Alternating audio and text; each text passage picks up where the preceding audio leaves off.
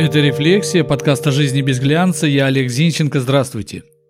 Не знаю, существует ли сейчас эта традиция, но в мою молодость она еще бытовала. Третьему нельзя прикуривать от одной спички. Эта традиция пошла со времен Первой мировой войны. Считается, что противник на первом прикуривающем замечал огонек, на втором прицеливался, а на третьем стрелял. Поэтому прикуривали двое и стоп. Вот о странных привычках и приметах сегодня и поговорим. Вы сталкивались с традицией или приметой не передавать ничего через порог, не пожимать руки через порог. А знаете откуда она? У тюркских народов существовало убеждение, что злые духи в жилище никогда не проникнут, если порог чистый. Поэтому наступать на порог категорически запрещалось. Еще один путь передачи нечисти – это передача каких-либо предметов через порог. Эта привычка оказалась столь крепкой, что широко существует в России до сих пор. Или, например, традиция качать победителя, подбрасывая его. Это пришло к нам из древности. У тюрков, вступившего во власть хана, сановники сажали на белый войлок и три раза подкидывали вверх, провозглашая «хан, хан, хан». Это был обряд интронизации. Ханов нет, а обряд возвеличивания победителя подкидыванием вверх остался. Поедая в огромном количестве пельмени, мы не задумываемся, что они были сухим пайком монгольских воинов. Три в одном – бульон, хлеб, мясо. Многие люди до сих пор, когда идут по улице, стараются не наступать на трещины в асфальте. Этой традиции или суеверию, как будет угодно, тысячи лет. Истоки кроются среди первобытных племен. Условия жизни были жестокие, врачей не было, любой, кто не способен себя прокормить, был обузой и был обречен умирать в одиночестве. Поэтому страх угодить ногой в расщелину, поломать ногу и остаться без помощи засел в нас так глубоко, что проявляется до сих пор. Когда мы что-то планируем и рассказываем об этом кому-то или хвалим кого-то, то чтобы не сглазить, часто стучим по дереву. Эта традиция пришла к нам от дохристианских славян. Прикосновение к дереву позволяло защищаться от всего плохого, а стук по дереву как бы напоминал хвостуну, что он должен быть сдержаннее. С приходом христианства стук по дереву трансформировался в плевки через плечо, за которым, по поверьям, прячутся мелкие бесы. Но в России и плевки, и стуки по дереву вполне себе существуют рядом. Или если не запланировано вернуться в дом, забыв документы, например, надо посмотреть в зеркало и состроить самому себе рожицу.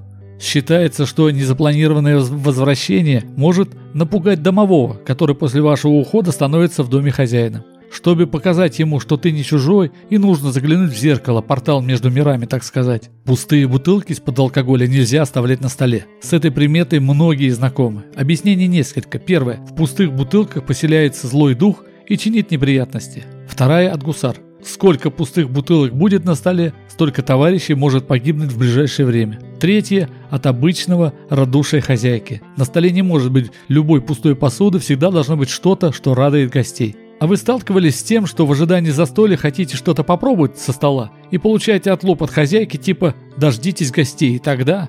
Эта традиция пошла еще от домостроя. Приготовление и согревание еды в стародавние времена было дело хлопотным. Поэтому дожидались хозяина, главного в доме, и все вместе садились за стол. Причем к трапезе приступали только тогда, когда есть начинал хозяин. Вот так через столетия традиция дожидаться общего застолья и дошла до нас. А знакомы вы с традицией выпивать на пасашок, когда гости засобирались домой? На самом деле, если гости раньше окончания праздника собрались уйти, им предлагалось выпить 10 обязательных чарок. Застольная – за хозяев, подъемная – вставая из-за стола, на ход ноги – при отходе от стола, запорожская – при выходе за порог, придворная – пилась на дворе – на пасашок, когда гость брал в руки дорожный посох, рюмка ставилась на него сверху, если рюмка падала, гости укладывали спать, никуда не отпуская. Следующая – стременная, далее сидельная, затем приворотная. И вот гость выезжал за ворота, и ему наливалась финальная стопка – заворотная. И если гость ее выпивал, то он уезжал домой. В этом ритуале был особый смысл. Во-первых, не дать пьяному отправиться в опасный путь – это была, так сказать, проверка, защита его – а во-вторых, так умаслить гостя, чтобы он ничего плохого не мог подумать о хозяевах, чтобы не навлечь на них беду. Десять рюмок, конечно же, теперь не наливается, но выпивать на пасашок традиция осталась. На Масленице устраивают кулачные бои. Конечно, в них есть элемент развлечения, но гораздо более важным является возможность выпустить пар. Здоровые мужчины, постоянно живущие в жестко конкурентной среде, рано или поздно обрастают претензиями друг к другу. Так зачем давать вызревать конфликту? Кулачные бои – прекрасное средство выпустить пар. Сейчас мы отмечаем дни рождения, реже именины.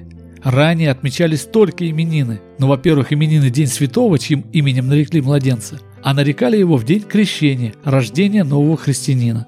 А во-вторых, календарей тогда практически ни у кого не было, жили по святцам, которые всегда были под рукой у священников. Соответственно, именины пропустить было невозможно. Ну и завершу этот далеко не полный рассказ традиции к праздникам так накрывать стол, словно в последний раз живем. Истоки этой традиции идут у нас из купечества. Там купцы всячески мерились своими богатствами, в том числе и обилием яств на праздничных столах.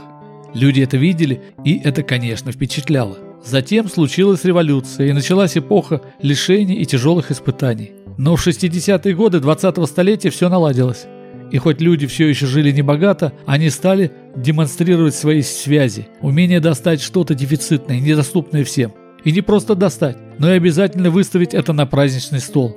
Но пора дефицита прошла, а традиция превращать праздничные столы в гастрономическую ярмарку осталась. Так и живем. Это была «Рефлексия», подкаст о жизни без глянца. Я Олег Зинченко. Заходите в сообщество «Рефлексия» ВКонтакте, ставьте лайк, подписывайтесь. До встречи.